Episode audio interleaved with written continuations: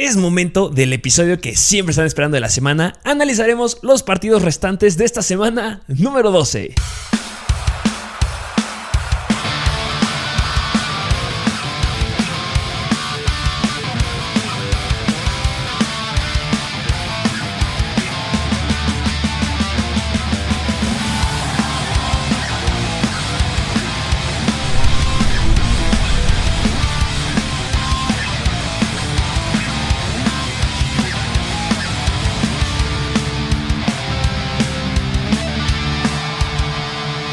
Bienvenidos a un nuevo episodio de Mr. Fantasy Football.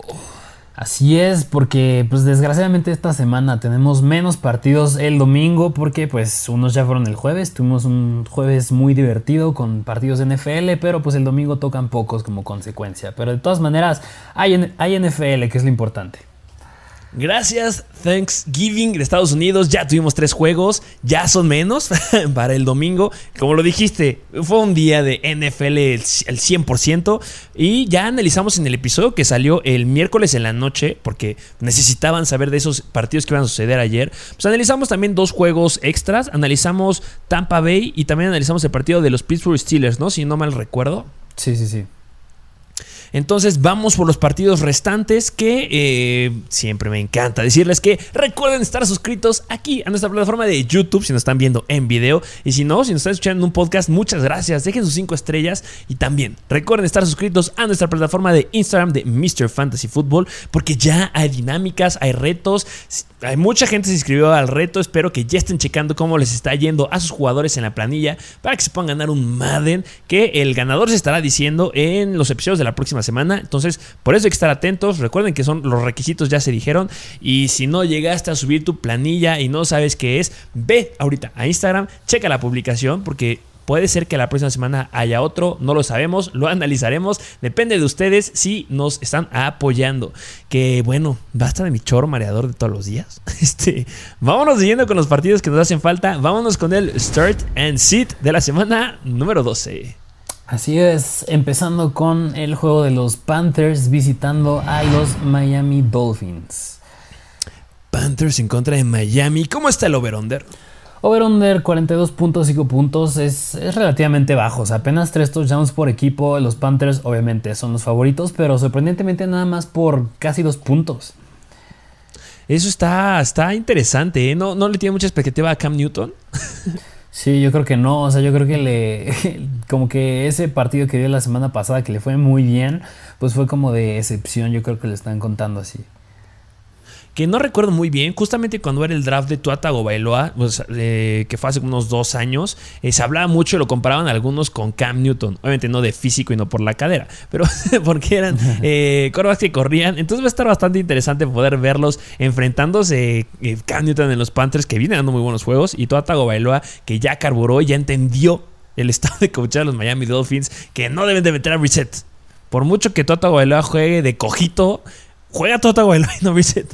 Este, ¿Qué lado quieres que analicemos primero? ¿Qué te parece de los Panthers? Vamos a ver el lado de los Carolina Panthers. Y pues ya hablamos de Tua Tagovailoa. ¿Cómo ves a Tua Tagovailoa que se enfrenta contra la tercera mejor defensiva en contra de los corebacks? Del lado de Miami, yo creo que Tagovailoa, pues yo creo que a lo mejor y podría sentarlo ya esta semana. La pasada, semana pasada fue un streamer, pero yo creo que esta sí se queda sentadito. Sí, que me dijiste que íbamos a empezar a ver el de los Panthers y te agarré justamente al los Miami Pero es que quiero hablar de Tota Bailoa. Es que viene jugando muy bien, viene haciendo unas muy buenas duplas ahí con los wide receivers. Pero sí, ¿consideras que hay que sentarlo esta semana?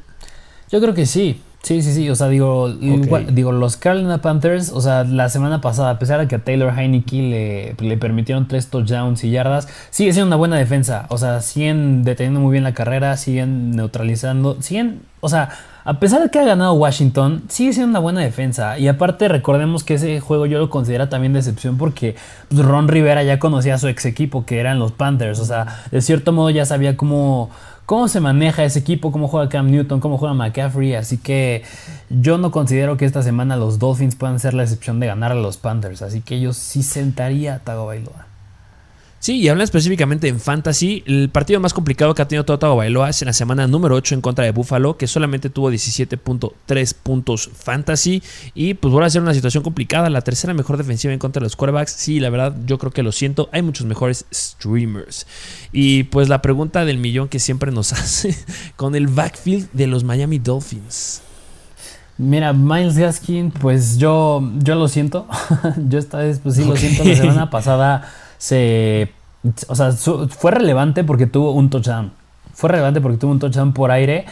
Pero por tierra le dieron 23 veces el, el balón y nada más 3.9 yardas por acarreo. Y recordemos que los Panthers son de los mejores en contra de la carrera. Así que yo lo evitaría. Son, son los mejores, están empatados con los Colts como los mejores en contra de los running backs, nada más que los Colts son mucho mejores deteniendo los touchdowns, pero aunque sea, los Carolina Panthers solamente han permitido 6 touchdowns en lo que va de la temporada, 5 touchdowns corriendo y 1 touchdown por aire, la verdad no me meto con el backfield de, eh, pues de los Miami Dolphins, es que no, no hay nada sólido y nada confiable que te pueda decir, ah sí, seguro aquí. Eh, hablando de los wide receivers, que también es un gran tema, eh, pues los Carolina Panthers se colocan como la cuarta mejor defensiva en contra de los wide receivers. Permiten 30.4 puntos fantasy en promedio. Y pues donde les llegan a afectar es que pues han permitido 11 touchdowns aéreos, que o sea, siguen siendo una muy buena defensiva a pesar de 9 touchdowns. No son los Bills que solamente han permitido 3, pero pues siguen siendo bastante buenos con esos 11 touchdowns y han mejorado. O sea, la renovación de ese perímetro los ha hecho bastante buenos y pues da miedo, ¿no? Pero al final de cuentas, ¿cómo ves? Jalen Waddle sigue siendo ahí pues la gran opción, que esa dupla que está haciendo con Tua me encanta. Sí. Sería con el único. Sí. Sería el único que meterá por ahí. Y hablando de los Titans, eh, ¿cómo ves por ahí? Los Panthers son la décima mejor defensiva en contra de los Titans. Pues Mike Gesicki pues sigue siendo de los targets favoritos de Tua Tagovailoa y en general de su ofensa, porque con Brissett le llega a muy bien también, así que sigue siendo un Tyrant no, no wow, pero yo creo que pues sólido por el volumen que podría llegar a cambiar, pero recordemos que tenemos que usar lo que ha pasado en las pasadas semanas y aunque llegue a haber movimientos ahí en los Miami Dolphins, pues Mike Gesicki pues debería seguir teniendo algún volumen. No es mi favorito, la verdad yo creo que hay unos streamers increíbles esta semana.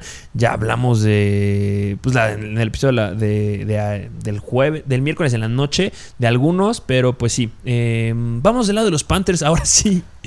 Del lado de los Carolina Panthers, porque pues Cam Newton la semana pasada fue un streamer, pero esta semana, ¿cómo ves tú con base a la defensa de los Miami Dolphins? La quinta peor defensiva en contra de los quarterbacks son los Miami Dolphins. Entonces Cam Newton es un vuelve a ser un streamer. Me encantaría ya decir que no es un streamer, pero pues todavía no está en la cantidad suficiente de ligas para poder más bien considerarlo un sólido coreback 1, por ejemplo, un coreback titular, pero mientras sigue estando en mucha disponibilidad, pues Cam Newton sigue siendo un streamer. Los Miami Dolphins permiten 24 puntos este, en promedio a los corebacks cuando juegan en contra de ellos. Han permitido 20 touchdowns por aire y solamente un touchdown corriendo, que ahí Cam Newton debe de ponerse las pilas y romper esa racha.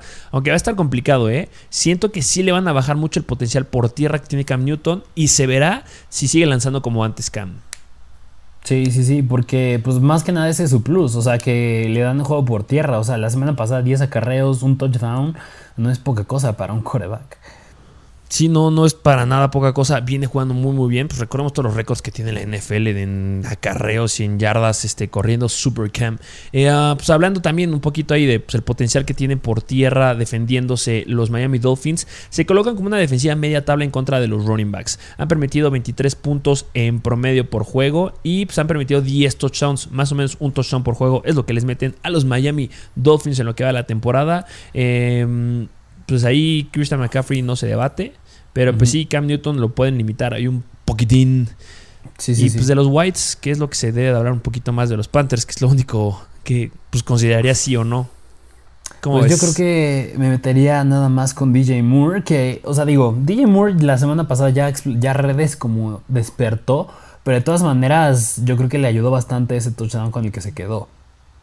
Sí, despertó, más no explotó que son dos cosas bien diferentes que hay que aclarar. Pero pues eso fue en contra de Washington, que son la cuarta peor defensiva en contra de los wide receivers.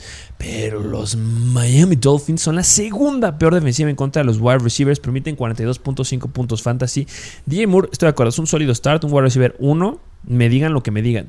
Aquí la pregunta es Robbie Anderson. ¿Cómo ves a Robbie Anderson que en la semana pasada se quedó con 6 targets, 30 yardas, 8 puntos fantasy? ¿Crees que este pueda ser un buen juego? Mm, yo creo que no, es que yo creo que con Robbie Anderson es la misma historia, no sé cómo veas tú, o sea, el problema de Robbie Anderson nunca fueron los, los targets ni las oportunidades, el problema es que pues se queda con poco yardaje y de los muchos que le lanzan atrapa pocos. O sea, ahorita ya se ve un poquito mejor, nada más no atrapó un pase de los seis que le lanzó Newton, pero siento que es un jugador que es muy dependiente del touchdown.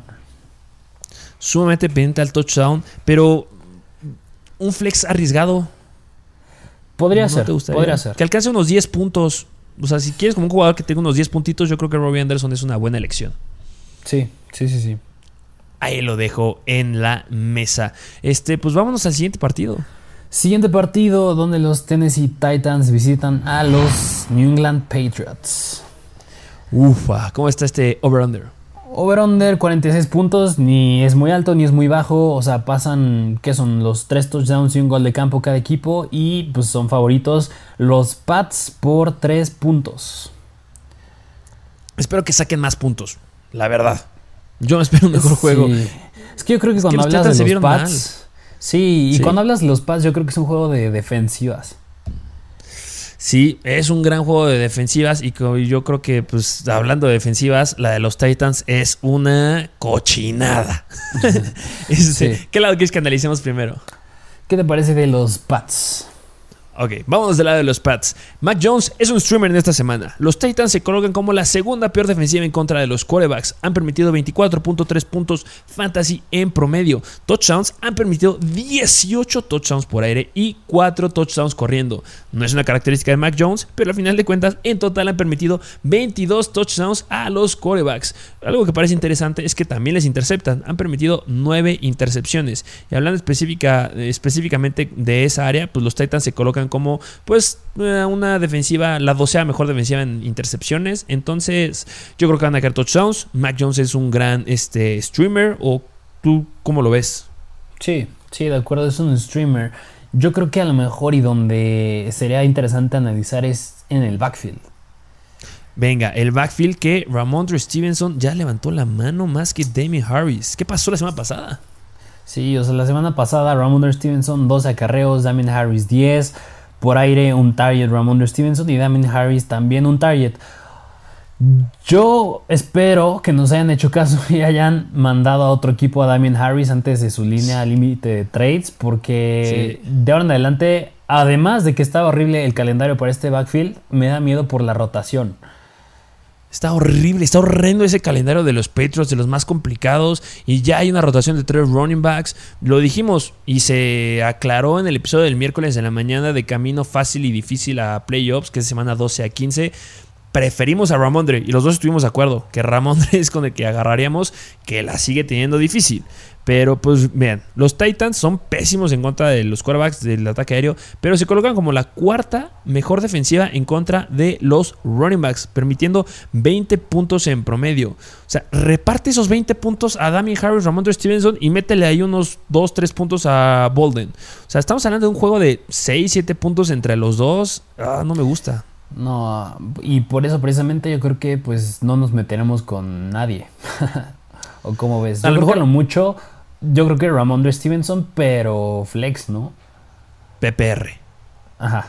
Sí, sí, sí, PPR. De acuerdo contigo. Sí, flex arriesgado de PPR. Y hablando de los wide receivers, pues Jacoby Meyers, padre padrecito, a ver, ya tienes el mejor escenario. El mejor escenario para wide receivers en esta semana. Los Titans son los peores en contra de los wide receivers. Permiten en promedio 43.7 puntos fantasy. Para un core de wide receivers donde tú estás dominando los targets. Sí, no te estás quedando con los touchdowns, pero domina los targets. Yo creo que es un gran juego de Jacoby Myers. Wide receiver 2, ¿cómo lo ves? Sí, sí, yo creo que tiene mucho potencial esta semana. Y más creo que los Titans suelen ser muy débiles en contra del slot, que es donde Jacoby Myers pues es donde corre más sus rutas. Y como bien lo dijiste, yo creo que va a ser difícil que se quede con un touchdown. Simplemente es una característica de Jacoby Myers, pero por el volumen es una gran opción esta semana. El touchdown es 100% extra. La gran pregunta es, porque se debe de iniciar al wide receiver 2 de los Patriots. ¿A quién inicias? ¿A Nelson Aguilar o a Kendrick Bourne? Yo me sentiría, híjole, es, difícil. Es difícil porque hay veces que Kendrick Bourne suele ser el de las jugadas largas y en otras ocasiones suele ser Nelson Aguilar. Pero yo creo que me inclinaría por Kendrick Bourne. Ok, yo igual, eh, o sea, los dos, este, igual algunos explotan un de lado y otro el otro, pero el que ha sido más constante ha sido Kendrick Bourne. Eso es lo que nos ha dado. Y cuando ha explotado este Nelson Agolor, mínimo Kendrick Bourne nos llega a dar unos 7, 8 puntitos. Entonces tampoco te va a dejar pelas. Entonces yo sí meto a Kendrick Bourne como un flex con upside en esta semana sin ningún problema. Esperando que anote y que tenga una semana como la 10 en contra de Cleveland de 24 puntos. Ojalá. Ojalá que lo logre hacer. Y pues bueno, el señor Tyrant anotó todo el tiempo. Este, pues va adentro, ¿no? Pues yo creo que sí, pero yo creo que sería tener, pues, o sea, simplemente si tienes a Hunter Henry es estar esperando que anote. Porque eso es lo que esperas con Hunter Henry. Y si no te anota, te decepciona horrendo. Los Titans son la sexta mejor defensiva en contra de los Tyrants. Han permitido solamente tres touchdowns a los Tyrants. Entonces, baja expectativa para Hunter Henry, pero pues puede caer su touchdown. Sí. Y um, vámonos al siguiente juego. Ah, bueno, falta el lado, de, los Titans. Vámonos del lado de los Titans. Uh, de los corebacks, eh, pues los Patriots, ¿cómo se colocan en contra de los corebacks? Pues los Patriots son la segunda mejor defensiva en contra de ellos. Ryan Tannehill la tiene sumamente complicada. Ha sacado la chama contra, en, escenarios difíciles, ¿eh? Ryan Tannehill. Sí, sí, sí. Pero no sé de calendarios que tenían fácil y difícil. O sea, Ryan Tannehill a lo mejor esta semana puede parecer que pues no, o sea, no es una opción a iniciar. Pero pues suele ser un coreback que como bien dices, o sea, suele sacar la chamba en, duelos difíciles. Yo creo que en este juego se van a inclinar al pase porque una va a ser un juego cerrado, dos van a ir perdiendo los Titans. Bueno, es lo que indica el over-under. Así que pues tenían que inclinarse al pase y le ayuda mucho el yardaje a Ryan Tannehill. O sea, a pesar de que la semana pasada tuvo cuatro intercepciones, 323 yardas. O sea, es un coreback. ¿Sabes a quién me recuerda? A Jameis Winston hace cuando estaba en los Buccaneers. Porque era un coreback que tenía muchas intercepciones, pero le iba bien también. Así que yo creo que Ryan Tannehill ahorita es ese caso. Sí, es que 52 targets que hayas tenido en la semana pasada, 52 intentos de pase, es algo increíble. O sea, el partido que me acuerdo es el que tuvo Tampa Bay en contra de los Cowboys al inicio de la temporada, que igual se pasaron de rosca los dos. Pero 52 targets es muchísimo y que no solamente está yéndose a los wide receivers, también está yendo a los running backs. Entonces, sí es complicado. Yo, mira, el suelo que tiene en este juego son 17, 18 puntos. 18 puntos yo creo que lo menos que debe hacer Ryan Tannehill. Si tú estás dispuesto a meter a Ryan Tannehill para asegurar 18 puntos, mételo. Porque el techo podría alcanzar a unos 25 sin ningún problema. Y no creo que baje de los 17 por ese volumen. Sí, sí, completamente de acuerdo. O sea, yo creo que pues será una opción a considerar, pero a la vez yo creo que hay mejores opciones de streamers esta semana. Eso, eso también se debe mencionar. Eh, de los, eh, del backfield, ¿qué me dices? Los Patriots son media tabla en contra de los running backs. Se nos va, se nos va Adrian Peterson. Adiós, adiós, compadre. Agarra tus maletas a tu casa. Em, ¿Cómo ves? Donta Foreman es el running back 1. Eso es un hecho. Y sería el único que metería. Sí, sí, sí, sí. Y yo creo que arriesgado porque pues aún no vemos un escenario en el que no está Adrian Peterson. Así que pues por eso yo creo que sería tener sí a al que me dijiste meterlo, pero sería arriesgado por eso que te acabo de decir. Sí, recordemos que ahí la repartición está. El running back uno es el que tiene la mayoría de los acarreos de poder, pero el running back que está en el lugar número 2, que lo vimos en la semana pasada a Dontre Hiller, que tuvo una gran cantidad de targets, es el que va a estar en zonas, eh, bueno, en situaciones de pase, que eso es lo que nos encanta en ligas PPR, pero pues recordemos que tampoco estuvo Jeremy McNichols. Les dejamos el dato que los Patriots son una defensiva media tabla y la cuestión aquí, que es como lo interesante justamente de los Patriots, es que hablando de touchdowns, son increíbles. Solamente han permitido dos touchdowns corriendo a los running backs. Son los mejores en esta área y han permitido un touchdown por aire. Entonces, les dejamos el dato. No me meto por ahí, la verdad. Sí, no, ni yo. Y de los Whites. Wide pues, receivers. Ajá. Un tema siempre aquí los Titans, ¿no? Sí, sí, porque AJ Brown no más que sí, no más que no. Igual, pues Nick Westbrook, que fue la semana pasada el que brilló, pero de todas maneras los Pats son muy buenos en contra del pase. No me atrevería a meterlos. AJ Brown, 100% saludable. ¿Lo hubieras iniciado en contra de los Patriots? Yo creo que no, ¿y sabes por qué? Porque la semana pasada lograron, o sea, obviamente lo inicio, pero es tener expectativas bajas. Digo, la semana pasada que me dices de Kyle Pitts, o sea, logran los Pats cuando pues ven que hay una clara arma en el equipo rival, pues es como directo a pagar a ese jugador. Y la semana pasada pagaron a Kyle Pitts, yo creo que pues, sería el caso de AJ Brown esta semana. Sí, no, no hay muchas expectativas, pero a final de cuentas es un wide receiver que deberías iniciar. Pero estando 100% saludable, que es lo que no está sucediendo. Sí. En fin, vamos al siguiente juego. Siguiente juego en donde los Philadelphia Eagles visitan a los New York Giants. Este juego se viene interesante porque los Giants ya no tienen coordinador ofensivo. Adiós, Garrett. No te queremos. Sí. No te queremos. Sí, Bye. este, ¿Cómo está el over Over-under igualito al de los Pats. Eh, bueno, en el juego de los Pats y los Titans. Más, un poquito más de 3 touchdowns. Son favoritos los Eagles por igual, un gol de campo. Sí, que yo creo que sí lo pueden llegar a sacar. ¿Qué lado quieres que analicemos primero? ¿Qué te parece si nos vamos del lado de los Philadelphia Eagles? Vamos a ver el lado de los Philadelphia Eagles, que Jalen Hurts va adentro. No, ni lo dudes, no te podemos decir nada más ahí. Eh, running backs, Miles Sanders, aquí viene lo bueno. ¿Cómo lo ves? Los Giants son una defensiva media tabla. Yo creo que Miles Sanders yo creo que sí lo meto. O sea, yo creo que ya tiene el potencial de acabar como running back 2 por el uso que le dan. O sea, recordemos uh. que también Jordan Howard pues se llegó a tocar y se va a perder un tiempo. Así que esos acarreos de Howard, yo creo que ahora van a para ir Miles Sanders. Sí, que ese backfield no lo entendíamos. Espero que ya después de haber visto el potencial que tenía Jordan Howard y Boston Scott sin Miles Sanders, lo conjunten, ahora sí en Miles Sanders, y que le den el balón, porque antes de que se lastimara estaba el, no, casi 90% de las jugadas adentro y nada, no se lo daban. Yo espero que ya sea el juego. Los Giants permiten 27.1 puntos fantasy en promedio a los running backs. Y hace rato que te dije que son media tabla, perdón, me equivoqué, son la sexta peor defensiva en contra de los running backs. O sea, pésimos. Eh, Miles Sanders debe tener un buen juego. Yo creo que justamente si lo agarraste es por esta semana. Que además de eso, recordemos que Miles Sanders tiene de los calendarios más sencillos para llegar a playoffs. Entonces, debe estar feliz con Miles Sanders en esta y espero que no nos decepciones, campeón. Sí, y yo creo que sí queda su touchdown. Digo, la semana pasada son juegos de excepción que Jalen Hurts va a tener tres touchdowns por tierra. Eso no pasa seguido. Miles Sanders se debe quedar con alguno de ellos. ¿Sabes de quién me acuerdo? ¿Te acuerdas de Jonathan Taylor al inicio de la temporada que tenía volumen, tenía oportunidades en zona roja y nada más no anotaba? Sí, y seguían diciendo, métanlo, métanlo. Y llegaban muchas personas, oigan, lo suelto, oigan, lo trae Dios como, no, quédenselo, porque va a anotar, va a anotar y ahorita es un MVP. No estoy diciendo que Miles Sanders va a llegar a ser nivel de Taylor, pero tiene el volumen para llegar a pues no ser como él, pero sí ser un gran running back uno en lo que llega la temporada. Ahorita es el momento en que debes iniciarlo, porque yo creo que debe explotar.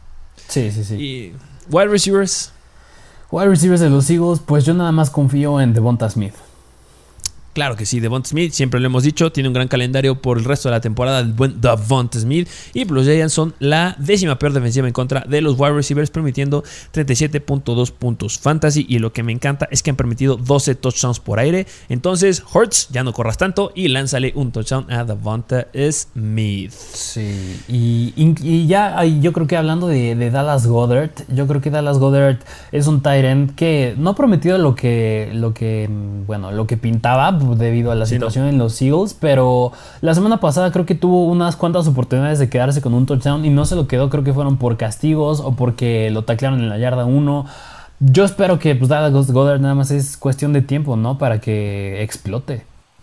Sí, justamente lo que acabas de decir, tuvo situaciones en zona roja y ya lo comentaste muy bien. Solamente nos dio 11.2 puntos fantasy. O sea, de las últimas tres semanas ha sido el mejor este juego que nos ha dado. Pero eh, los Giants, te digo, no son, no son tan buenos en contra de los No son los mejores, pero tampoco son los peores. Digamos, son media tabla en contra de los Tyrants.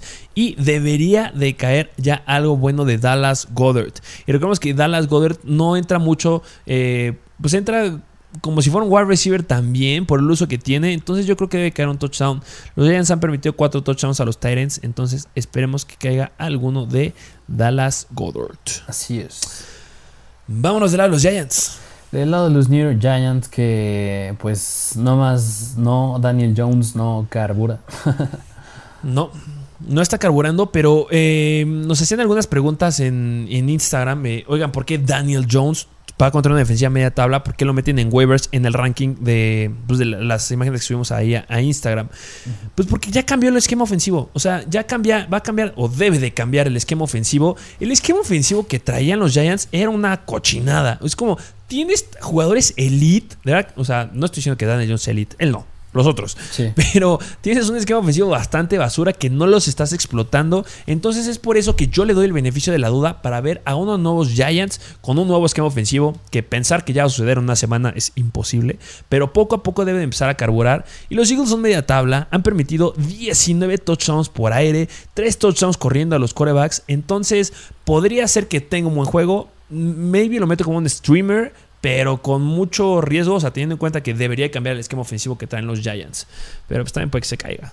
Sí, sí, sí, sí. Entonces, si los convencí con lo que acabo de decir, pues empiecen, o si no, pues la verdad hay mucho riesgo. Este, running backs. Running backs, yo creo que pues con Barkley es un running back. Pues yo creo que dos, o sea, por el uso que le dieron la semana pasada, yo creo que iba, además de que pues iba regresando, o sea, me estás diciendo que lo buscaste seis veces por aire, no corrieron mucho el balón, nada más le dieron seis veces el balón por tierra, pero de todas maneras yo creo que es cuestión de tiempo de que ya le den un, un buen uso como un running back titular que Shaquan Barkley lo dijo acabando el partido, que no se sentía, o sea, que le dolía que no se sentía como al inicio de la temporada y que le iba, se iba a tardar un poquito más en adaptarse. Por ejemplo, ahorita me acuerdo de cuando Adrian Peterson, que no son iguales, pero Adrian Peterson cuando regresó a jugar con los Titans, justamente su hijo este, le dijo, oye, ¿por qué estás corriendo tan parado? Pues es que no has jugado en mucho tiempo. Pierdes como esta capacidad o esta memoria corporal para poder tener la habilidad de ser como eras antes. Y pasa algo con Shaquan Barkley. No, está, no, no lo vimos como era explosivo, no lo vi no lo vi girando, me dio miedo una que casi se queda en el suelo y ya no se levanta. Entonces yo espero que en ese día llegue a resaltar, porque los, los Philadelphia Eagles son la octava peor, bueno, la séptima peor defensiva en contra de los running backs, permitiendo 27 puntos fantasy, 9 touchdowns por tierra, un touchdown por aire, 4.34 yardas por acarreo. Espero que ya pueda levantar la expectativa y yo por eso que acabo de decir, lo meto como un running back 2 alto o un running back 2-1 bajo, esperando que ya estés carburando y que hayas entrenado mejor y porque el ego le duele. Los running backs tienen un ego increíble y deben de ya empezar a explotar. Que nada más no se vaya a lastimar otra vez. es lo único que pedimos. Sí, sí, y bueno, pues hablando de de los wide receivers que siempre es un merequetengue el, el ataque aéreo de los Giants, pero los Philadelphia Eagles son bastante, bastante buenos en contra de los wide receivers. Se colocan como la segunda mejor defensiva en contra de ellos, permitiendo 28.7 puntos fantasy en promedio. Pero pues entre lo que dijimos al inicio, es esperar a ver qué tan buena puede ser este nuevo esquema ofensivo de los Giants, que no sé, ¿crees que si llegue a cambiar o lo veremos hasta dentro de 2-3 semanas? Pues o sea, digo, no quiero decir que es el mismo caso de los Chicago Bears, por ejemplo, pero en la temporada vimos los Chicago Bears cuando creo que le dio COVID a Matt Nagy, por ejemplo, que fue la semana en la que Justin Fields tuvo su mejor juego. O sea, pueden pasar ese tipo de cosas. Y en, este, en el caso de los Giants, yo creo que sí podrá, espero que cambien para mejor las cosas. Pero para saber quién le, da, quién le van a dar más juego, ya sea, no sé, a Tony, ya sea a Goladay o a Sterling Shepard o a Slayton, pues es difícil saberlo. Digo, a lo mejor problemas de salud. Sí, sí, sí, sí. O sea, yo digo, a lo mejor igual ahí es el que ya empieza a tomar más relevancia. A lo mejor es Tony, que sigue siendo como viene. Es difícil saberlo. Sí, que tiene sus problemas de salud, que han visto cómo hemos publicado cosas de ellos en Instagram. Eh, pero Evan Ingram, él, yo creo que él sí es como quedando más, más confiado ahorita de meterlo porque los Eagles son la peor defensiva en contra de los Tyrants, permitiendo 19.6 puntos fantasy en promedio. Y pues Evan Ingram viene, pues, viene jugando bien, tiene buena cantidad de targets y pues la verdad no ha decepcionado a muchos que lo han tenido. Viene a anotar en la semana 8, en la semana 9, está en contra de Kansas, en contra de Las Vegas, que no es cualquier cosa. Y pues el promedio de targets son como unos 5 o 6 targets por juego. Entonces yo espero que contra la peor defensiva en contra del lo explotes y que tenga un buen juego. Es un streamer. Sí. Venga, pues vamos al siguiente juego. Siguiente juego donde los Atlanta Falcons visitan a los Jacksonville Jaguars. Aquí el over-under es 47 puntos. Igual, 3 touchdowns y un gol de campo para cada equipo. Y yo me atrevo a decir que sí puede ser por cada equipo porque los Falcons son favoritos, pero por punto cinco puntos, menos de un punto. O sea, este juego pinta estar bien, bien cerrado. ¿Crees que ya carburen esos Falcons? Yo esperaría que sí, o sea, digo, hace dos semanas que fue en contra de Cowboys, era, o sea, ahí sí yo creo que fue un juego nefasto de ellos. La semana pasada los Pats eran una buena, bueno, son una buena defensa en general. Yo esperaría que en este juego, que pues son los, los Jaguars, ya carburen un poco más. Yo creo que sí, este juego ya veremos, pues unos Falcons más aclimatados. Esperemos que sí vamos con los Falcons. Matt Ryan, no, no lo empiezo porque los Jaguars están dentro de las 10 mejores defensivas contra los corebacks y para nada se metan por ahí. Hablando de la defensiva de los Jaguars en contra de los running backs, se colocan igual como dentro de las 10 mejores, pero pues no debería de hacerles cosquillas ahí. Es que es bien difícil hablar de este, este backfield. Porque recordemos lo que pasó la semana pasada, eh, que no estuvo Cordero Patterson. Y Cordero Patterson es un running back wide receiver que yo espero que la rompa y que esté al 100% en esta semana. Y solo a él. De ahí en fuera no meto nada más de ese equipo. O, no, o sea, Es que, ¿qué, qué, es esa grosería que me dices que la semana pasada Cuadrillo Ollison tuvo nueve acarreos y Mike Davis nada más tres? Ah, Mike Davis ya, ya tírenlo. Y, y luego Wayne Gallman nada más tuvo un acarreo. ¿Qué, sucedió? En la semana número 10 dijeron, es que usamos mucho a Wayne Gallman porque teníamos partido el jueves en contra de los Patriots. Ok, va, te la valgo. Pero ni, ni se lo diste a Davis, compadre. Entonces, con eso no puedo meter a ninguno de ellos. Sí, no, para nada. Solamente wide receivers. Agarra uno. ¿A quién metes? ¿Russell Gage, Tajay Sharp o, o la de Saqueos? Solamente porque los Jaguars son la séptima peor defensiva en contra de los wide receivers. ¿A cuál meterías como flex? A Russell Gage. Venga, pues eso es lo que se haría con ellos. Porque puede que tengas error targets, ¿eh? También, pues mucho riesgo ahí. Sí, y Cal Pitts. Cal Pitts que pues ha decepcionado un poco, ¿no? Las, bueno, en general los Falcons han decepcionado, pero pues va de la mano que Cal Pitts pues también lo ha hecho. Esperemos que tiene volumen, entonces esperemos que ya puede llegue a concretar que los Jaguars no son tan buenos como los Patriots en contra de los Tyrants, que los Patriots son los mejores de toda la NFL. Entonces, Pitts ya mejora el escenario, son media tabla los Jaguars, entonces danos algo bueno. Sí. Del lado de los Jaguars. Del lado de los Jacksonville Jaguars, que pues, ¿cómo ves a, a Trevor Lawrence? ¿Crees que puede hacer un streamer esta semana? Es que eh, mi compadre Trevor Lawrence lo he metido como streamers en algunas y deja dando porquerías. Entonces ya pierdo mucha expectativa. O sea, que debería de ser un streamer, ¿eh? Porque son la sexta peor defensiva en contra de los corebacks, los, los Atlanta Falcons. Pero mi Trevor Lawrence como que sí, como que no llega a carburar mucho. ¿Tú sí lo metes como streamer? No, tampoco. O sea, es que sí, o sea, se queda muy limitado. O sea, siento que aún le pesa mucho que es novato le pesa muchísimo. Espero que pueda llegar a tener un partido como el de la semana 6 en contra de Miami de 21 puntos. Ese es como el techo más alto que puede llegar a tener y espero que lo logre alcanzar. Pero es que también recordemos que en la semana 10 que se enfrentó a Indianapolis, la tercera, cuarta peor en contra de los quarterbacks, solamente dio 11 puntos. Entonces, tengo miedo. Sí.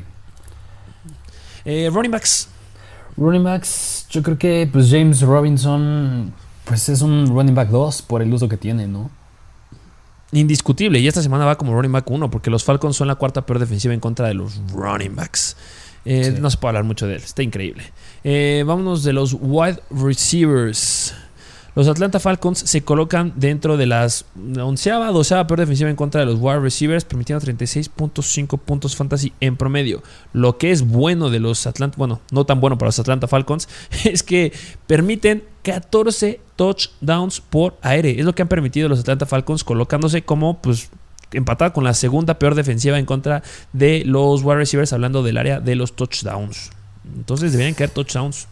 Sí, 100%. Y más con la baja de Jamal Agnew, que sí, que sí quitaba muchas oportunidades por aire. ¿Te arriesgas con el buen Lavisco Chenault? Podría ser, podría ser, porque la semana uh. pasada acabó como con 10 puntos fantasy, si no mal recuerdo. Y. Pero lo meterá como un flex. Ok, ¿y a Marvin Jones? Yo al que me sintiera un poco más confiado, yo creo que es Marvin Jones. Digo, siempre ha sido de los favoritos de Lawrence, ya que no está Jamal Agnew. Yo creo que se le abre más el campo para hacer cosas grandes. Así que yo creo que Marvin Jones lo considero un flex igual, pero siento que tiene más upside. No sé cómo ves. Sí, flex con upside. La semana pasada tuvo 6 targets. O sea, solamente fue un target más que, que la Vizca Chenault. Eh, hablando de yardas que produjeron, la Vizca Chenault llegó a 50 yardas y Marvin Jones llegó a 52. Me dan miedo, por eso son los dos flex, pero debería, en teoría, ser Mary Jones el que tenga upside. Pero pues cuidado. Y la Vizca dudo mucho que lo vayan a iniciar muchos, ¿eh? Sí. y pues Dan Arnold, ese sí nos encanta. Nos encanta, nos encanta Dan Arnold. Eh, um, el problema, el gran problema aquí es que pues, los Atlanta Falcons, eh, um, en contra de los Tyrants, ay, perdón, ya se fue. En contra de los Tyrants son una defensiva media tabla. Permiten 11.9 puntos eh, en promedio. Pero yo espero que sí logre hacer algo. Sí, sí, completamente. Sí, sí, yo creo que sí. Venga, pues vámonos al siguiente juego. Siguiente juego que los New York Jets visitan a los Houston Texans. El over-under es 46.5 puntos, igual casi 3 touchdowns por equipo. Y creo que es el primer juego en el que los Texans son favoritos, porque son favoritos por 3 puntos. Que yo quiero que lo saquen los Jets. Zach Wilson, venga, tú puedes. Sí, sí, sí. Um, ¿Qué lado quieres que agarramos primero? ¿Qué te parece del lado de los Jets? Ya hablando de ahí de Zach Wilson, a ver cómo se comporta todo. Hablando de Zach Wilson, se enfrenta contra la sexta peor defensiva en contra de los corebacks. A pesar de eso, no meto a mi compadrito porque no nos ha dado nada bueno. Sí, no. Eh, lo que todos quieren escuchar, los running backs, esto es lo que se quieren escuchar todos este, de los Jets. Los Houston Texans se colocan como la décima peor defensiva en contra de los running backs. Eh, permiten 25.8 puntos fantasy en promedio. Han permitido 9 touchdowns corriendo a los running backs y 2 touchdowns por aire justamente también a los running backs. Lo que está bueno es que permiten 4.79 yardas por acarreo. Son los peores. Los que permiten más yardas por acarreo son los Houston Texans. Entonces, la pregunta del millón. ¿Tevin Coleman o Ty Johnson? Yo me voy más por Ty Johnson. ¿Tú cómo Venga, ¿por qué? Igual. Yo creo que Ty, Johnson, porque, bueno, una, en ligas PPR pues conviene mucho porque le daban, es el que le daban más juego por aire. Y yéndonos a la temporada, creo que, bueno, no creo, o sea, ese running back en comparado a Tevin Coleman, que le daban más oportunidades en zona de gol, en zona roja, y Tevin Coleman no había tenido ninguno. Yo creo que a lo mejor y a Tevin Coleman le dan oportunidades de que primero, segundo y, y primero y segundo down, y yo creo que en tercer down a lo mejor es donde puede entrar Ty Johnson, pero no dudo que en alguna de las otras oportunidades también puede entrar en Ty Johnson, así que me sentiría más confiado con él. 100% de acuerdo contigo. Tevin Coleman solamente ha visto acarreos en zona roja en una ocasión, en contra de Atlanta en la semana 5 y fue adentro de la 20.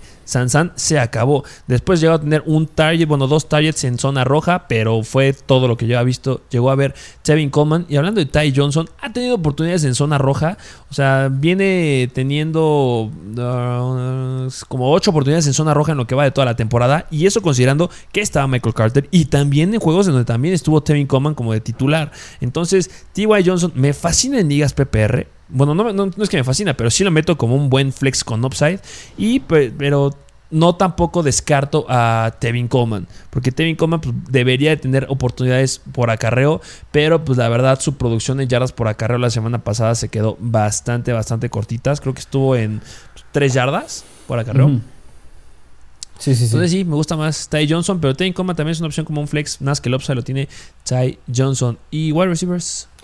Wide receivers, yo creo que. Ah, mira, aquí de hecho también. O sea, el backfield es interesante. Yo creo que también los receptores, porque regresa Zach Wilson. Y pues, cuando estaba Zach Wilson, era yo creo que un core de receptores bastante diferente al que tenemos ahorita. Porque el que me está marcando la diferencia es el Moore. Pero en aquel entonces el Moore, pues no le daban tanto uso. O sea, digo, no corría tantas rutas y ahorita ya lo hace. Y habría que ver qué tal se comporta con Zach Wilson, porque pues no ha tenido el Moore problema con Joe Flacco, con Mike White, ni con John Johnson. Así que nada más le falta ver cómo se comporta con Zach Wilson. Que a mí me sigue encantando. Yo pongo ya el Moore arriba de Corey Davis. Por justo lo, me quitaste las palabras de la boca, lo que acabas de decir, el Moore ha rifado con todos los corebacks, y entonces ya el staff ya confía mucho en él. Es con el que voy. Los Texans se colocan como la séptima peor defensiva en contra de los wide receivers, permitiendo 37.5 puntos fantasy en promedio. Pero aunque sea, no descartas a Corey Davis. Sí, sí, sí, no. Entonces tú meterías a Elijah Moore como un, un wide receiver 2 bajo. ¿Te atreverías a ponerlo así? Me atrevo a meterlo como un wide receiver 2 bajo y Corey Davis un flex. ¿Cómo ves? Ok. Sí, sí, sí. Venga. Y pues bueno, hablando del lado de los Houston Texans. Del lado de los Texans, que yo creo que Tyrell Taylor Pues, pues es que este casi siempre es un streamer, pero es que sí lo es también esta semana. Pues relativo. O sea, sí, sí lo meto como un streamer sin ningún problema. Los Jets se colocan como media tabla en contra de los quarterbacks. Han permitido 22.1 puntos fantasy en promedio. Y pues lo que es pues, a favor de los corebacks que se enfrentan a ellos es que permiten 16 touchdowns eh, por aire y no son tan buenos eh, metiendo intercepciones. Entonces eso es muy favorable para Tyrod Taylor. Entonces, pues sí, puede ser un streamer, no un streamer de nuestros favoritos como lo podría llegar a ser a lo mejor un Mac Jones, un Cam Newton, pero pues sí llega a ser un streamer ahí que puede llegar a considerar. Y recordemos que Tyrod Taylor tiene un buen escenario por el resto de la temporada. La pregunta del millón que todos quieren escuchar. Los Jets son la peor defensiva en contra de los running backs. Y no por poquito, por mucho. Han permitido 38.1 puntos fantasy en promedio por juego. La defensiva que le sigue es la de los Seattle Seahawks, que solamente ha permitido 30.4 puntos fantasy. O sea, una diferencia de 8 puntos. David Johnson y Rex Burkhead. ¿Qué hubo? Yo creo que, mira, ya nos hemos puesto en una situación similar en contra de los Jets en un backfield que no confiamos nada y eran los Buffalo Bills. Y fue en la semana en que anotó Singletary, anotó Zach Moss, me parece, y anotó Matt Breida. Yo creo que podrían usar una fórmula similar los Texans, quiero pensar, y yo creo que un touchdown podría caer de Rex Burkhead. No sé cómo veas tú. Sí, yo creo que igual debe caer un touchdown de Rex Burkhead. Es que pasó algo cuando sucedieron los waivers. No muchos analistas llegaron a recomendar a Rex Burkhead. Nosotros nos la aventamos por los antecedentes que tiene de cómo juega con los Patriots, por lo que vimos en el partido de la semana pasada y porque tiene un gran calendario para los running backs por el resto de la temporada. David Johnson sigue siendo el running back 1 sin ningún problema, pero cuando te enfrentas en contra de la peor defensiva, yo creo que va a caer justo, como dices, como fue con los Bills. Los Jets han permitido 21 touchdowns a los running backs en lo que va la temporada, 17 corriendo y 4 por aire. O sea, son los peores en esa área. Entonces, pues a lo mejor también cae alguno de David Johnson, no lo sé. Pero después de haber visto lo que vimos en la semana pasada, me aventaría un poquito más a Rex Burkhead eh, como flex. Que viene algo bien importante. Es que como se fue Philip Lindsay, están sobrevalorando mucho a Rex Burkhead. Y cuando estaba Philip Lindsay, jamás recomendamos a Philip Lindsay, jamás recomendaron a Mark Ingram, jamás recomendaron a David Johnson. Entonces, ¿por qué ahorita que se va Mark, este David Lindsay ya recomiendan a Rex Burkhead?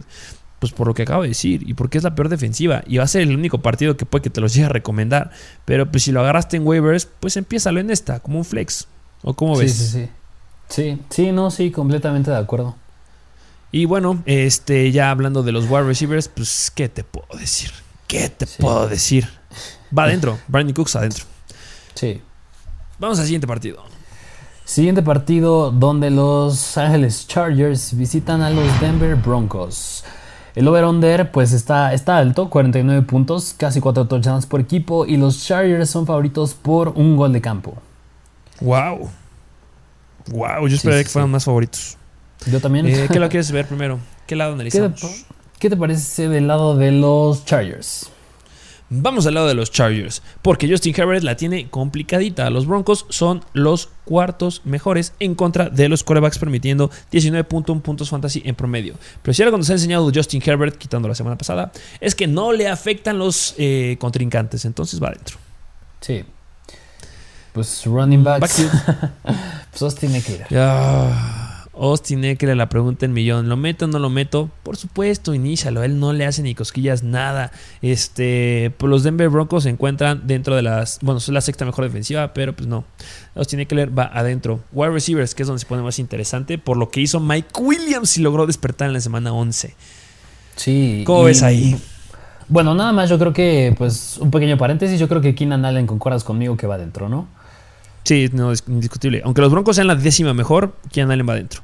Sí, ahora sí, yo creo que Mike Williams, es que el problema de Mike Williams desde hace dos semanas era que, pues sí lo buscaban en zona roja, o sea, sí tenía oportunidades de anotar, esta semana ya cayó y pues tuvo jugadas grandes, que es por lo que se caracterizaba antes y el uso que le están dando ahorita. Ya les funcionó, yo creo que les puede volver a funcionar en contra de los Broncos, pero yo creo que, pues sí es también estar consciente que puede decepcionar, o tú cómo ves. Sí, como un flex. Lo mismo es que le daban oportunidades en zona roja. Los rápidos adentro eran de Mike Williams cuando estaban dentro de la yarda 3, de la yarda 2. Pero mi compadrito no metía bien las manos. O sea, metía el pecho y la rebotaba y no los agarraba. Y no solamente una vez, hasta dos veces le llegan a dar por juego. por eso lo meto como un flex, porque tener la, puede tener la oportunidad de anotar. Y espero que ya hayan visto que Mike Williams puede anotar de jugadas largas, que eso fue lo que les dio en el GAN en la semana pasada. O que los, los adelantó bastante. Eh, um, pues sí, va como flex. Eh, nada más, eh, sí, un paréntesis, porque mucho, mucho, mucho fan de Jared Cook. No sé por qué. sí, pero es que yo, yo no me meto con él, o sea, suele ser muy volátil. Sí, no, y son la tercera mejor defensiva de los Broncos, no, no lo metan. El lado de los Broncos. El lado de los Broncos, pues Teddy Bridgewater la tiene también difícil, ¿no? Sentadito, sentadito sea más bonito. Sí. Sumamente difícil. Los Chargers son muy buenos en contra de los quarterbacks. Eh, running backs, que es la clásica historia, que los Chargers son bastante malos por ahí. Melvin Gordon y Javonte Williams. ¿Los empiezas? Sí, yo creo que los empiezas los dos, pero si me das a elegir quién va a acabar mejor entre los dos, yo creo que Melvin Gordon. De acuerdo contigo, 100% de acuerdo contigo, que ya, ya, ya sabemos que eres más productivo, que eres más efectivo. Ponte las pilas para anotar, escápate en una. sí.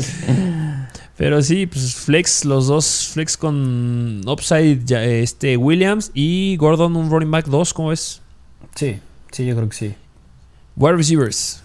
Wide receivers, hablando de, bueno, pues es que también la tienen difícil, pero hemos visto que hay excepciones en contra de los Chargers, como fue la semana pasada Dionte Johnson, como fue, me parece que hace unas cuantas semanas también Devonta Smith. O sea, yo creo que si me das a elegir uno que pueda llegar a explotar esta semana, pues está clarísimo que puede ser Jerry Judy. Y por eso yo sí lo meto a pesar de que sea difícil en contra de los Chargers. 100% de acuerdo contigo. Ya, ya hemos dicho que es un jugador que tuviste que haber vendido cuando estaba todo el hype porque tiene un calendario horrendo, súper, súper complicado. Pero tiene el volumen. La semana pasada, bueno, la semana 10, porque la semana 11 no jugaron, tuvo 9 targets, 11.1 puntos fantasy. Yo creo que puede estar bastante similar, pero ese es su suelo. Puede llegar a alcanzar más y no tengo mucha expectativa de los demás. Solo meto a Jerry Judy, pero como flex. Sí, de eh, acuerdo. lo bueno, Noah Fant. Noah Fant, ¿cómo ves a Noah Fant? se enfrentan a la segunda peor defensiva en contra de los Tyrants. Entonces es un gran, gran, gran jugador en esta semana. Me encanta Noah Fant. Me fascina Noah Fant en esta semana. Sí, sí, sí, sí.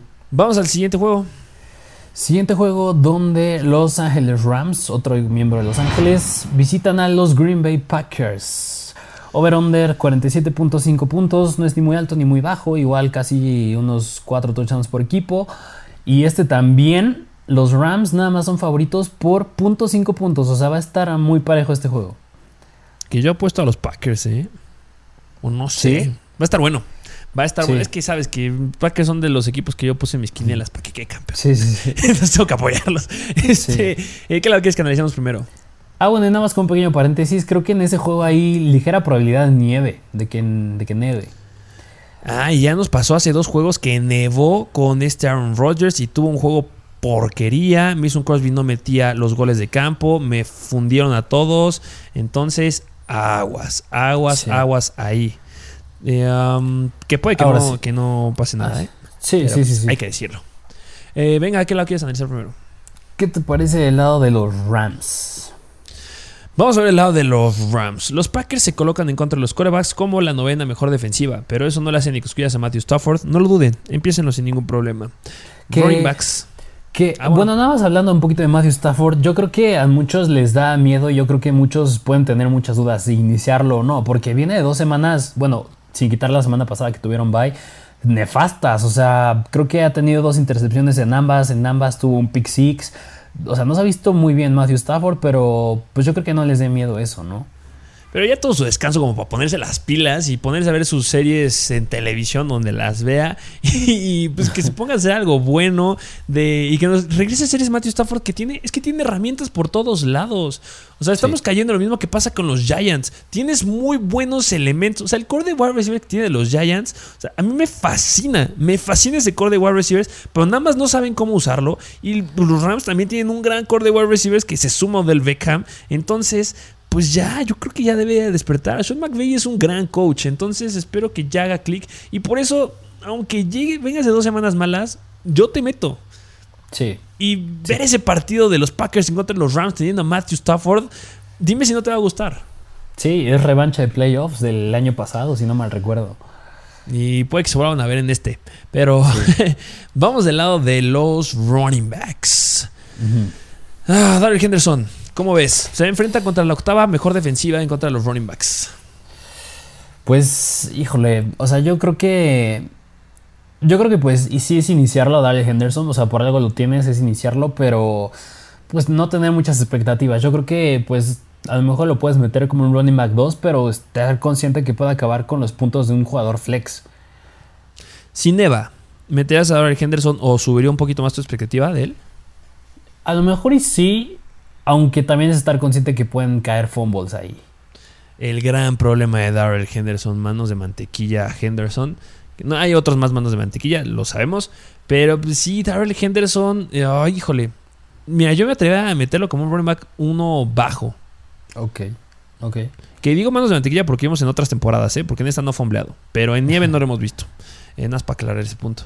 Pero pues sí, un running back 2 yo creo que por ahí iría. Y pues ojo, porque Darrell Henderson le gusta lastimarse. Entonces aguas, aguas, aguas. Consigue tener a Sonny Mitchell. De los wide receivers. Pues Cooper Cup se sienta, ¿no? Sí, sentadísimo. No sé qué va a ser. No, ya, fuera toda la temporada. Sí, no, pues no. Sí, Cooper Cup adentro. Los Packers se colocan como la séptima mejor defensiva en contra de los wide receivers, permitiendo 32.5 puntos fantasy en promedio. Donde son malones son en los touchdowns porque han permitido 11 touchdowns por aire y de ahí se debe de aprovechar el buen Matthew Stafford con Cooper Cup.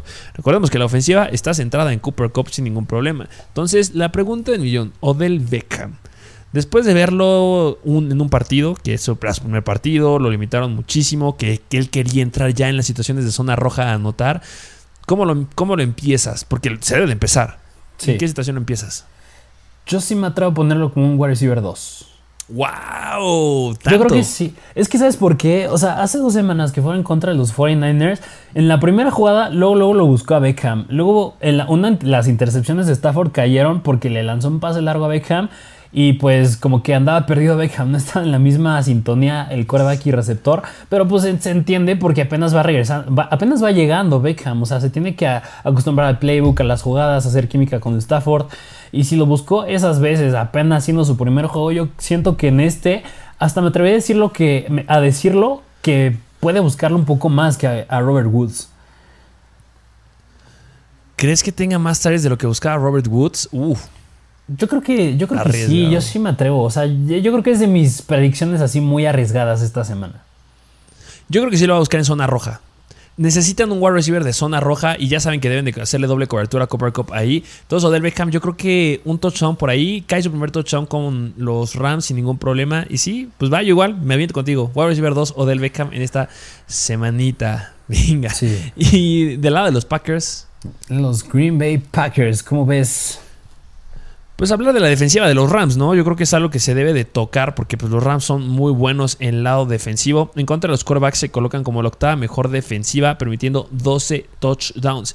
Y no solamente que sean buenos en contra de los quarterbacks, también son bastante buenos en contra de los running backs. Y después de lo que nos llegó a dar AJ Dillon en la semana pasada, pues AJ Dillon se quedó bastante corto con lo que esperaba. Dio 15 puntos, pero yo esperaba que llegara a unos 20. Y los Rams se la van a poner complicada. AJ Dillon es muy bueno produciendo ya después del contacto pero la línea de los Rams, los backers de los Rams, aguas. ¿Cómo ves a J.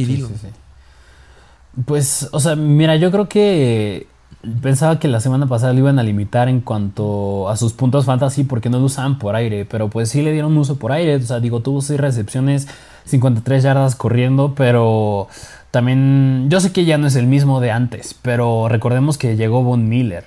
O sea, Justo. Ahí es tener cuidado nada más en el ataque terrestre. Sí, entonces va como un running back 2 ¿Te late? ¿O dos bajo? Sí. Sí. Sí, yo creo que, yo creo que sí tiene dos. Tiene el potencial de acabar como dos. Venga, me, gusta que pueda ser ahí un running back 2. Y pues obviamente de los wide receivers que Marqués Valdez Scantling, muchos lo agarraron en waivers. Pero yo no estaba tan convencido de ese, ese pick. no, yo tampoco. Yo tampoco. Este, los Ángeles Rams se colocan como una defensiva media tabla, justo están en medio de toda la NFL, permiten 35.1 puntos fantasy a los wide receivers. Lo que son bastante buenos es enfrenarlos para anotar. Solamente han permitido 6 touchdowns a los wide receivers eh, por pase, colocándolos como la tercera mejor defensiva en esta área. Y pues también han permitido 2 touchdowns por tierra, que son los peores en esa área, porque solamente hay otro equipo que ha permitido 2 touchdowns corriendo a los wide receivers, que son los Jets. Pero en total solamente haber permitido 8 touchdowns, o sea, son muy, muy buenos. Y recordemos que, pues, pues Marqués Valdez Scantling y Allen Lazard, cuando tienen relevancia, es cuando anotan. Y si no anotan, pues no hacen ni más paloma. Entonces, pues Davante Adams, ¿no? Nada más. Sí, Sí, sí, de avante. El único. Pues vamos al siguiente juego. Siguiente juego donde los Minnesota Vikings visitan a los San Francisco 49ers. Over-under de 48.5 puntos. Es, pues es alto, un poquito alto. Igual casi 4 touchdowns por equipo. Y los 49ers son favoritos por 3 puntos. Wow. Que maybe también la sacan los Vikings, ¿eh? Sí, o sea, este digo, cada partido que juegan los Vikings es un juego cerradísimo. Sí, pues eran los que se quedaban con todos los tiempos extra al inicio de la temporada. Sí, sí, sí, sí. Eh, ¿Qué lado quieres que veamos primero? ¿Qué te parece el lado de los Vikings? Vamos a ver el lado de los Vikings. Los 49ers se colocan como, bueno, están dentro de las 10 mejores defensivas en contra de los quarterbacks. Entonces, Kirk Cousins la va a tener, la va a tener complicada. Solamente han, han permitido en lo que va la temporada a los 49ers 21.4 puntos fantasy a los quarterbacks. Kirk Cousins eh, también ha sido un jugador que es frecuente en el start and sit y de repente streamer y no streamer. Pero mira, como viene de darnos unas tres muy buenas semanas de más de 20 puntos. O sea, en las últimas tres semanas nos promedió 25 puntos fantasy. Y ojo, que la semana 10 fue en contra de los Chargers, que son excelentes, y en contra de, los de Green Bay Packers. Y en la semana número 11, que también son excelentes en contra de los quarterbacks. Yo sí lo empiezo, a pesar que sea la doceava mejor. Bueno, dentro de las 10 mejores defensivas en contra de los quarterbacks, los 49ers. Sí me atrevería a decir que podría ser un streamer. ¿O cómo lo ves? Sí, sí, yo creo que sí. Y más porque por lo que dijimos, o sea, de que los Vikings, siempre que juegan los Vikings es un partido cerrado y eso te provoca pues a lanzar más el balón y a meter más touchdowns, a usar más tus armas y pues Kirk Cousins es excelente haciendo eso y pues yo creo que pues sí, sí es un streamer. Sí, 100%. Eh, running backs, pues, ¿qué te digo? ¿Qué te digo? Sentamos a Dalvin Cook, ¿no? sí, no, no, sí, Dalvin Cook a la banca. También sentadito. Este, obviamente lo tienen que pesar. Aquí no se discute nada. Eh, los wide receivers, ese es el tema de los Minnesota Vikings. Este, ¿cómo los ves? Yo creo que los dos tienen potencial de acabar. O sea, tienen el potencial de un wide receiver 2 alto, incluso acabar como un wide receiver 1. Me atrevo a decir, hablando de Dan Thielen y Justin Jefferson por precisamente lo que te digo, o sea, de que al ser un juego cerrado, o sea, digo, nada más son favoritos por tres y son favoritos los 49ers, o sea, ni siquiera los favoritos los Vikings. Yo creo que tienes que usar ambos, o sea, yo creo que Justin Jefferson es un receptor uno sólido y Adam Thielen, yo creo que él va un poco más con un wide receiver 2, pero con upside de uno. Ok, estoy de acuerdo contigo. Mira, los 49ers son media tabla este, en contra de los wide receivers. Permiten 33.5 puntos fantasy en promedio y han permitido 7 touchdowns en lo que va de la temporada. Eh, metiéndome ahí un poquito con Adam Thielen, recordemos que es el target favorito en zona roja. O sea, solamente ha tenido 3 juegos que no ha anotado y es raro que vengan rachas de más de 2 juegos que no anote Adam Thielen. Ahorita viene repetirnos un. Bueno, en la semana 10 en contra de los Chargers no anotó, pero en la semana 11 en contra de Green Bay sí anotó. Yo creo que en esta debe de caer un touchdown sí o sí. Es lo que yo espero de Adam Thielen, que alcance unos 18 puntitos, se me hace excelente y está alcanzando justamente lo que tú dijiste. Y pues Justin Jefferson, pues es que él va adentro, es uno que tampoco le hace ni cosquillas el escenario al que se enfrenten o que sea una muy buena defensiva. Entonces, pues sí, deben de usar el ataque aéreo y Justin Jefferson debe tener mucha relevancia. Y más cuando vienes dándonos una semana de 37.2 puntos en contra de los Packers. Sí. Venga, y pues nada más uno de nuestros favoritos que nos encanta estar hablando de él, este Tyler Conklin.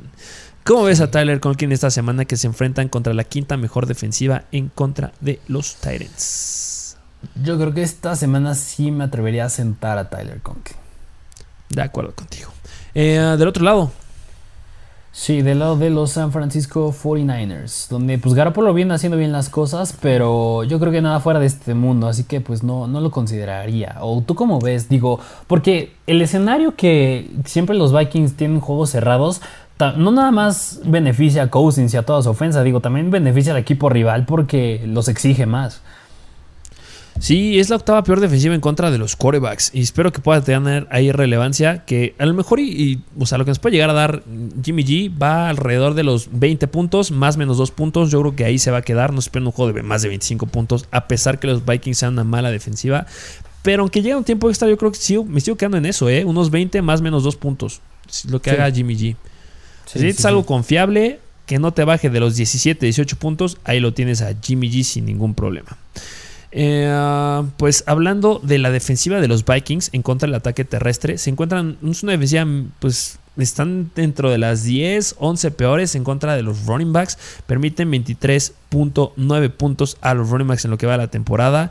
Eh, um, permiten 4.4 yardas por acarreo, 7 touchdowns corriendo y han permitido 3 touchdowns por aire. Recordemos que la semana pasada Jeff Wilson fue el que levantó la mano porque Elijah Mitchell estuvo ahí, pues, pues no jugó por la cuestión en su dedo, que pues ya saben la situación que ha estado pasando, pero el que tenga el papel de running back 1 en ese equipo, pues sí lo meto como un running back 2. ¿Estás de acuerdo conmigo? Sí, sí, sí, sí. Y hablando del ataque aéreo de los 49ers, que me fascina este ataque aéreo. Sí, porque yo creo que Brandon Ayuk ya lo puedes. O sea, todavía da un poquito de miedo. Digo, no nos ha demostrado tanta. O sea, que es confiable, que es constante, pero yo creo que es un receptor que poco a poco ya puedes ir confiando en él. Y más porque es contra los Vikings. Yo creo que esta semana sí lo puedes iniciar como un flex con upside. Yo lo meto como Y2. Y2.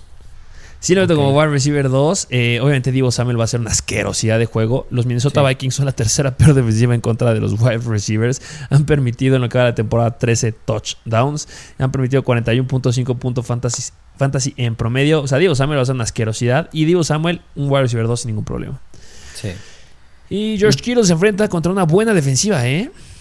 Pero pues yo creo que yo creo que a George Kittle sí le llega a afectar el que pues en buenas defensivas cada vez ya le afecta más, pero pues sigue siendo sigue siendo un Tyrant que, que tiene el talento para sacar la, casta, ¿no?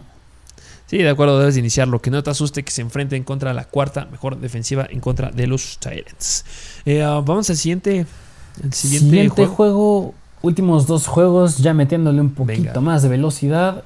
Donde nos vamos al Sunday Night Football. Donde los Cleveland Browns visitan a los Baltimore Ravens. El over-under 48. Sí, sí, sí, sí. Over-under 48.5 puntos. Favoritos los Ravens por 3.5 puntos. Sí, esperemos que no llueve, porque estos suelen ser bastante, bueno, son juegos bastante interesantes, se ponen bastante, bastante buenos. Eh, pues Lamar Jackson no jugó porque traía ahí una lombriz en la panza, andaba medio enfermo. Yo espero que ya esté listo para este juego, ya ha entrenado en la semana, debería estar ahí y lo debes de empezar. Running backs, eh, Freeman, ¿no? Ya empecé a hablar yo de los Baltimore Ravens sin preguntarte. sí, no, sí, sí, sí. Sí, yo creo que Freeman. Freeman. Sería la opción que más podría confiar, yo creo que de ese backfield. Sí, los Browns son media tabla, permiten 23.2 puntos fantasy en promedio. Yo creo que cae touchdown de Davonta Freeman, lo coloco como un running back 2 bajito. Eh, de los wide receivers, ¿cómo ves al ataque aéreo de los Baltimore Ravens que se enfrentan contra los Browns que permiten 34.2 puntos fantasy en promedio por juego, colocándolos en media tabla? Pues yo creo que Marquise Brown, yo sí, ese 100% sí lo meto. Yo creo que con el que habría más dudas sería con Rashad Bateman, pero yo creo que también lo iniciaría, o sea, como un flex porque a pesar de que cuando estaba Marquise Brown, o sea, Lamar Jackson buscaba a Bateman muchas veces. O sea, yo creo que es un jugador que tiene potencial, pues sí, de acabar como flex y de llegar a anotar, pues sí te acaba con puntos en wide receiver 2.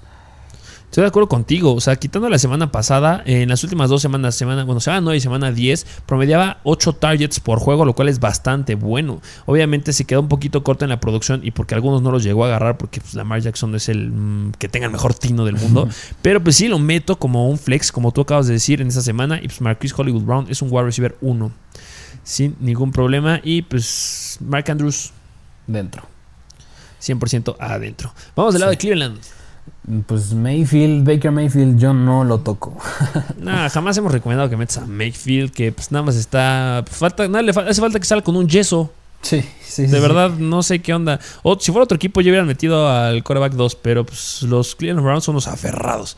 Sí. Karim Hunt, eh, he's back. Entonces, eh, hablando de los Baltimore Ravens, pues se empiezan. Porque los Baltimore Ravens se colocan como la onceava mejor, la onceava mejor defensiva en contra de los running backs, pero pues, a este backfield no le hace ni cosquillas. Entonces, los Baltimore Ravens son relativamente buenos en contra de los running backs, pero los Cleveland Browns saben cómo usar a su core de running backs. Entonces, pues no tengan miedo en llegar a iniciarlos en esta semana. Y hablando de los wide receivers, ¿cómo ves aquí?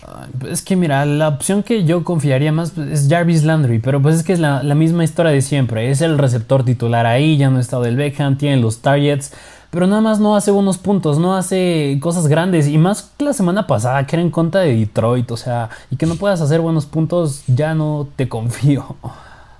Sí, no, no, la neta no me meto con ninguno de esos wide receivers. Por mucho que muchos estén como favoritos ahí o los tengan, yo creo que hay mejores jugadores, yo considero que hay mejores streamers. O sea, simplemente Brandon Ayuk, este, um, ¿quién más te gusta? A lo mejor hasta metería antes como a un Corey Davis, Elijah Moore, eh, Russell Gage me arriesgaría, eh, pues, Rashad Beasley, Rashad Bateman. O sea, hay muchos que podrás meter en lugar de estos dos, la verdad. Sí, sí. Este. Um, y ya, será todo lo que veríamos con los Cleveland Browns.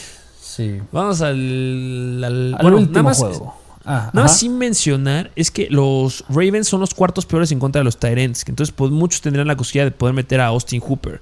Que la neta, pues de emergencia. Sí, sí, no. O sea, nada más si estás muy necesitado. Sí, de acuerdo contigo. Ahora sí vamos al último juego. Último juego donde es el Monday Night Football, donde los Seattle Seahawks visitan al Washington Football Team. 46.5 puntos el over-under, un poquito más de 3 touchdowns por equipo y son favoritos los Seahawks, pero nada más por un punto. Wow, es que los Washington Football Team vienen jugando muy bien y Seattle viene jugando horrendo. Sí, sí, sí, sí. ¿Qué lado quieres ver primero? ¿Qué te parece de Washington, el lado de Washington? Vamos al lado de Washington. Taylor Heineke se enfrenta con una defensiva media tabla en contra de los quarterbacks. Los Seattle Seahawks permiten 21.8 puntos fantasy en promedio por juego. Lo que me gusta es que han permitido 14 touchdowns por aire. Lo que no me gusta es que no han permitido ningún touchdown corriendo y eso a veces nos llega a gustar de Taylor Heineke. ¿Lo empiezas o mejor nos aguantamos un poquito con él? Yo creo que, o sea, si necesito ya un coreback, no sé, o sea, si por ejemplo, si esta semana que, recordemos que pues no juegan los Chiefs ni los Cardinals, o sea, no tengo a Mahomes o incluso que seguramente si tenías a Kyler Murray ya debiste haber solucionado esa situación. Yo creo que, pues a lo mejor sí podría considerarlo como un streamer. Es que mira, Tino Haneke viene promediando 21.4 puntos fantasy en promedio en lo que va de la temporada. O sea, eso es bastante bueno para un quarterback que lo han soltado y que está libre por todos lados. La semana pasada que fue en contra de Carolina, 25.2 puntos fantasy, la tercera mejor defensiva en contra de los quarterbacks. Pues sí lo metes. Sí. Debes de meterlo. O sea, como un streamer, sí, eso sí. Eh, hablando de los running backs del Washington Football Team, que siempre es un tremendo tema, se enfrenta contra la segunda peor defensiva en contra de los running backs. ¿Con quién vas? Mira, yo. O sea, metería a Antonio Gibson. O sea, yo creo que meto a Antonio Gibson. Pero adelantándome ya un poquito más a futuro, yo creo que sí le pueden caer un touchdown. Yo esperaría que si lo meto, meta touchdown. Porque siento que es un jugador que depende de ello. Y si lo mete y como un paréntesis, y todavía no se termina o no tienes límite de trades en tu liga, véndelo. Sí, sí, véndelo. Viene dando una semana de nueve puntos. Y solamente se inicia por el escenario, ¿eh? Sí, sí, sí, sí. Eh, um, JD McKissick, ¿cómo lo ves? A McKissick, pues mira, al este juego ser que pinta a estar pues cerrado, digo nada más son favoritos por un punto los Seahawks, yo creo que McKissick podría tener cierta relevancia ahí, aunque yo creo que a lo mejor y sí ya me empezaría a reservar un poquito con él, porque digo, la semana pasada también fue un juego cerrado en contra de los Panthers y de todas maneras pues ya no tuvo tanta relevancia por aire y por tierra corrió bien, pero le dieron pocas oportunidades. Pero esto es que cambia como que el panorama, porque los Panthers son la mejor defensiva en contra de los running backs y Seattle son pues, los segundos peores. Ah, Yo sí metería a Jamie McKissick como un flex, este, porque puede ser cerrado y porque son malos en contra de los running backs. No han permitido muchos touchdowns por aire los Seattle Seahawks, que es como el potencial de McKissick, pero sí lo metería como un flex. Antonio Gibson, la verdad, como es sumamente inconstante, pues va como un running back 2, que pues, yo creo que sí pueda llegar a anotar. Y espero que llegue a anotar, porque si anota Gibson, significa que va a caer una touchdown también de JD McKissick. Entonces, sí, sí después de este, y a lo mejor aguantaron la semana 13, pero si después de este juego da un buen, partido y todavía tienes potencial de hacer trades, ya suéltenlo. Sí. Eh, uh, wide receivers.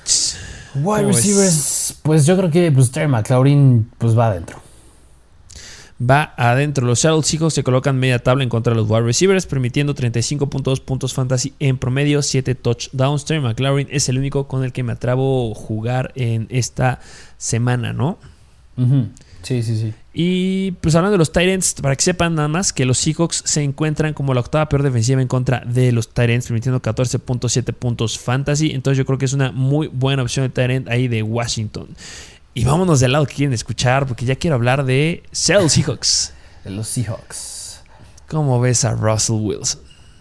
Mira, yo creo que es que Russell Wilson viene, lo dijimos en el, en el capítulo de, de escenarios fáciles y sencillos, fáciles y sencillos, sencillos y difíciles para playoffs. Hablamos de Russell Wilson y es que se viene de enfrentar a dos defensas que son muy buenas en contra del coreback. O sea, yo creo que esta semana que van en contra de Washington, ya veamos a Russell que nos tiene acostumbrados. Ya sabemos que sí.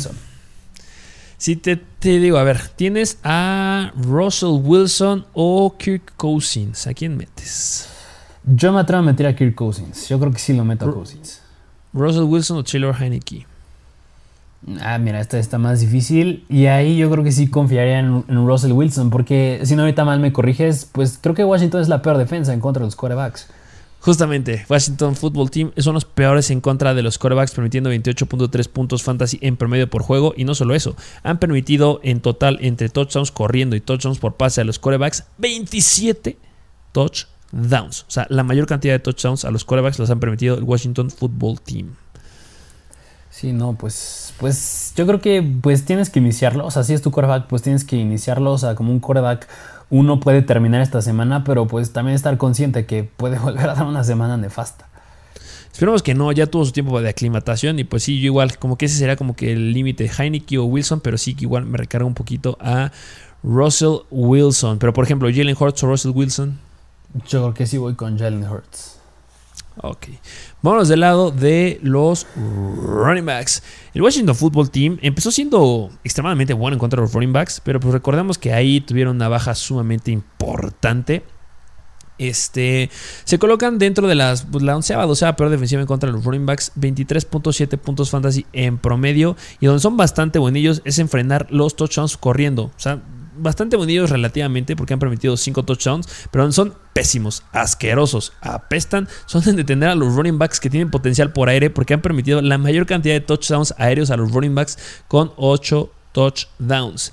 A pesar de eso, siento que todos esos touchdowns van a ser para Planeta Russell Wilson. Siento que se puede llegar a escapar por ahí y llegar a engañar ahí con situaciones como que de pase, que se muevan hacia el running back y que llegue a anotar pues meto al running back uno de ese equipo nada más, como un flex a lo mucho, ¿no? ¿Tú cómo ves? Sí, sí, sí, sí, concuerdo contigo.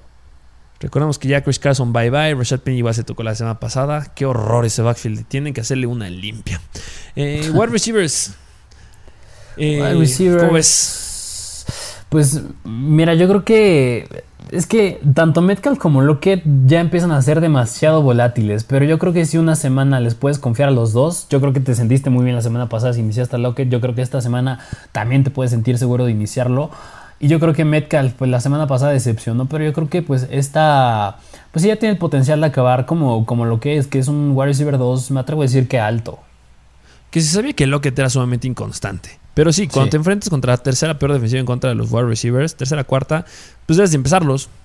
Debes de empezarlos a las dos sin ningún problema. Y pues sí que es Metcalf, pues, obviamente, que tiene como que la batuta de poder romperla más, que esperemos que sí lo llegue a hacer.